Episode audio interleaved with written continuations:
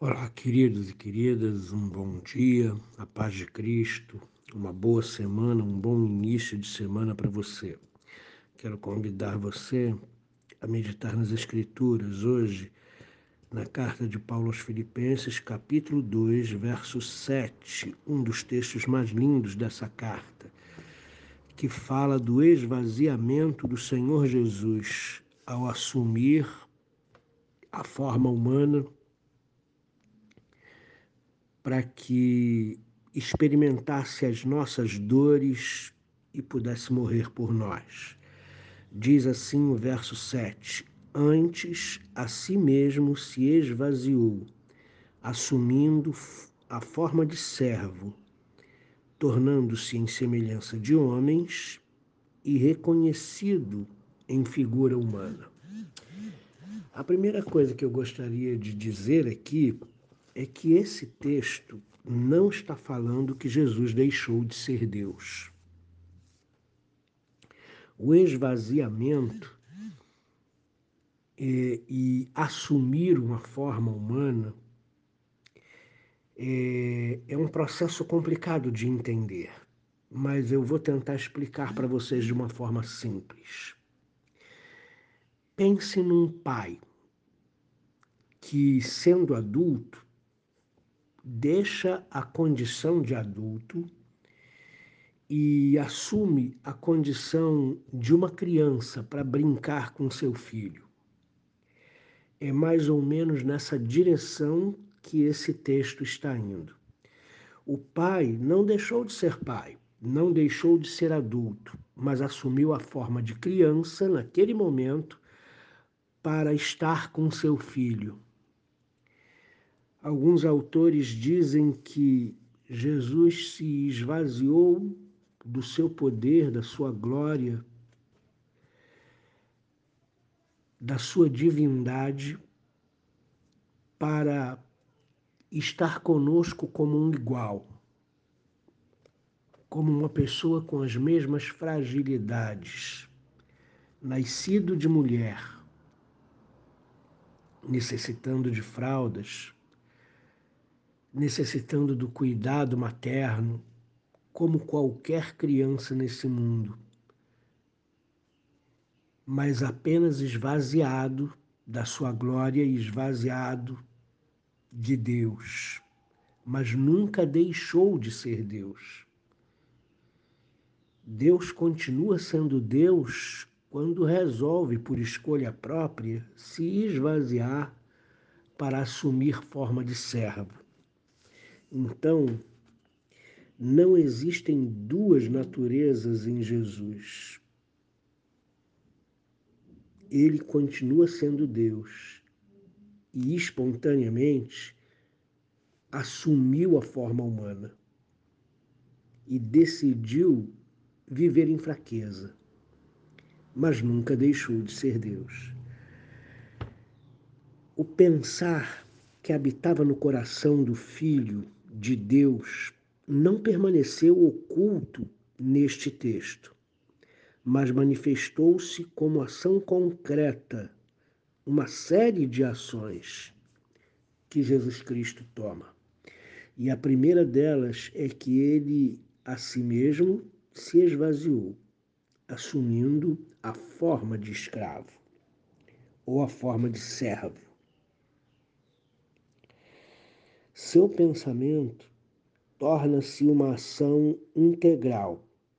Quando Jesus abre mão de tudo de forma tão contundente e completa, ele adquire a figura de servo, a quem não pertence nada, nem mesmo o seu próprio corpo ou a sua própria vida.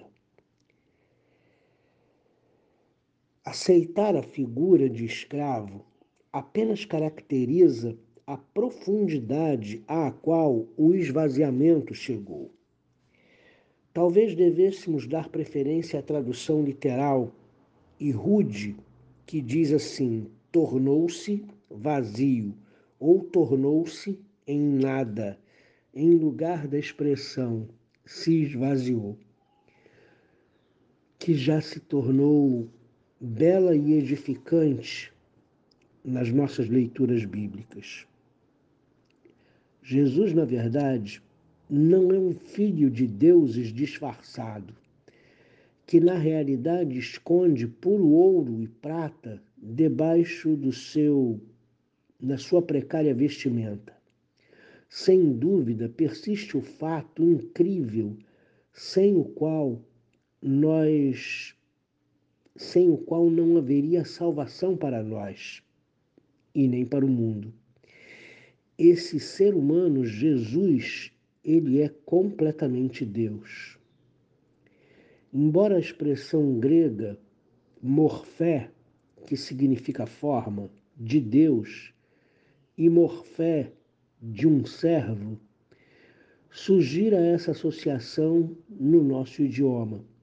Não há nenhuma metamorfose nesse processo. Não se trata de transformação de substância. A tradução, embora tenha estado em forma divina, não nos deve levar a equívocos. Existir em forma de Deus é algo eterno e imperdível em si mesmo mesmo sobre o ser humano Jesus na caminhada da paixão, e justamente ali paira a afirmação divina: Este é meu filho amado, em quem tenho prazer. Mas a divindade tampouco foi revestida de vestimentas irrelevantes de humanidade há uma seriedade total na encarnação. Por isso, Paulo acrescenta, tornando-se em semelhança de, de homens, reconhecido em figura humana. O termo grego para tornar-se possui múltiplos sentidos. Pode expressar simplesmente veio a ser um homem igual aos outros mas também tem a conotação de vir, vir apresentar-se de forma humana, que significaria apresentou-se em figura humana, e por fim também se refere especificamente ao nascimento, nascido à imagem dos homens. As três traduções mostram como pode ser difícil captar e reproduzir corretamente as palavras gregas no nosso idioma. Não é possível chegar a uma decisão meramente por razões linguísticas, mas, independentemente da versão escolhida, precisamos enxergar o ser humano, Jesus, em toda a sua existência na Terra, desta forma: esvaziado figura de Deus em figura de servo. Isso não pode ser captado com a razão. Aqui fracassam todas as categorias da doutrina das duas naturezas. A figura de Deus e a figura de escravo humano estão simultaneamente presentes em Jesus não do ponto de vista da substância. Somente conseguiremos começar a entender isso usando figuras como a que eu já falei para vocês, de um pai que, ao lidar com um filho, existindo na qualidade de adulto, se esvazia e assume o modo de ser uma criança. Podemos declarar declará-lo somente por meio da mais audaciosa contradição mental. A verdadeira divindade de Jesus é justamente despir-se de toda divindade e escolher a figura de servo. É justamente isso que é capaz, somente, é justamente disso que é capaz somente quem é participante do poder criador de Deus, como Jesus é. Para qualquer outro, isso seria um jogo de disfarces. Contudo, o que não pode ser imaginado, apesar de tudo, aparece diante de nós com toda simplicidade e constantemente cativa o, o nosso o coração de quem adora e canta na igreja em todos os tempos. É assim que uma criança jaz na manjedoura. Ele, existindo em forma de Deus, uma indefesa e frágil criança, como todos os filhos humanos, totalmente esvaziada de qualquer soberania, magnitude, precisando de fraldas, é assim que ele aparece na tentação. Será que o Filho de Deus precisa sofrer fome? Sim, porque um servo não se serve de pão, mas possui apenas aquilo que o seu senhor lhe dá. É assim que ele se mostra em seu serviço. O filho não pode fazer nada por si mesmo, diz Jesus, e essa é a comida que eu tenho para comer, que eu faça a vontade de meu Pai que me enviou e conclua a sua obra, disse Jesus. Por isso, não veio como Senhor para que lhe servissem, mas para servir e render a sua própria vida. Por isso realiza a pequena obra na cidadezinha da Palestina, em meio ao obstinado povo de Israel, deixando que o sobrecarreguem com todos os fardos da miséria humana. Por isso, tende da cruz privado de roupas, mãos e pés pregados, totalmente esvaziado, totalmente servo, totalmente escravo, a quem não pertence nem mesmo o próprio corpo, em impotência absoluta. Preso em defesa de dores e da morte, ele, que detinha o poder e a glória de Deus, contudo, Somente por isso essa vida humana e essa morte são algo totalmente diferente dos inúmeros destinos sofridos que os seres humanos suportam neste terrível mundo. Essa vida humana, essa existência do servo, do escravo e essa morte formam foram escolhidas livremente por aquele que dispunha do direito de ser igual a Deus.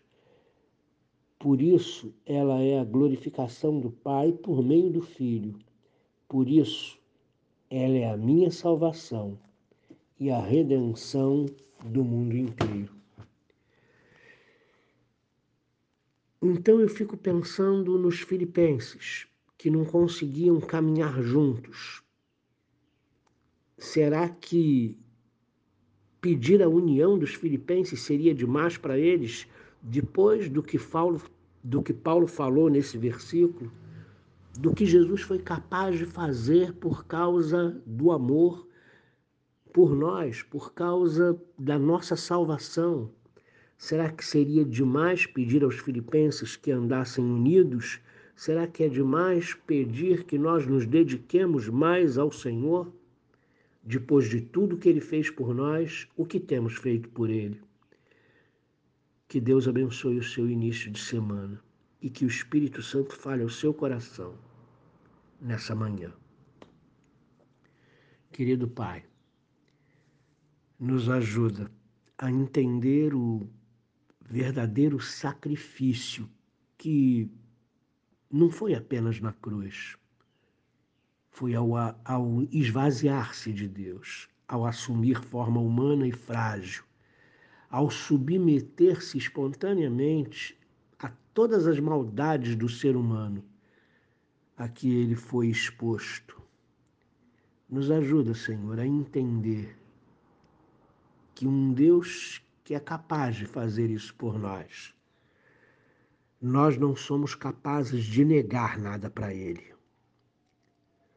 Ajuda-nos a viver uma vida mais digna do nosso Senhor e do sacrifício que ele fez na cruz. Por favor, no teu nome. Amém.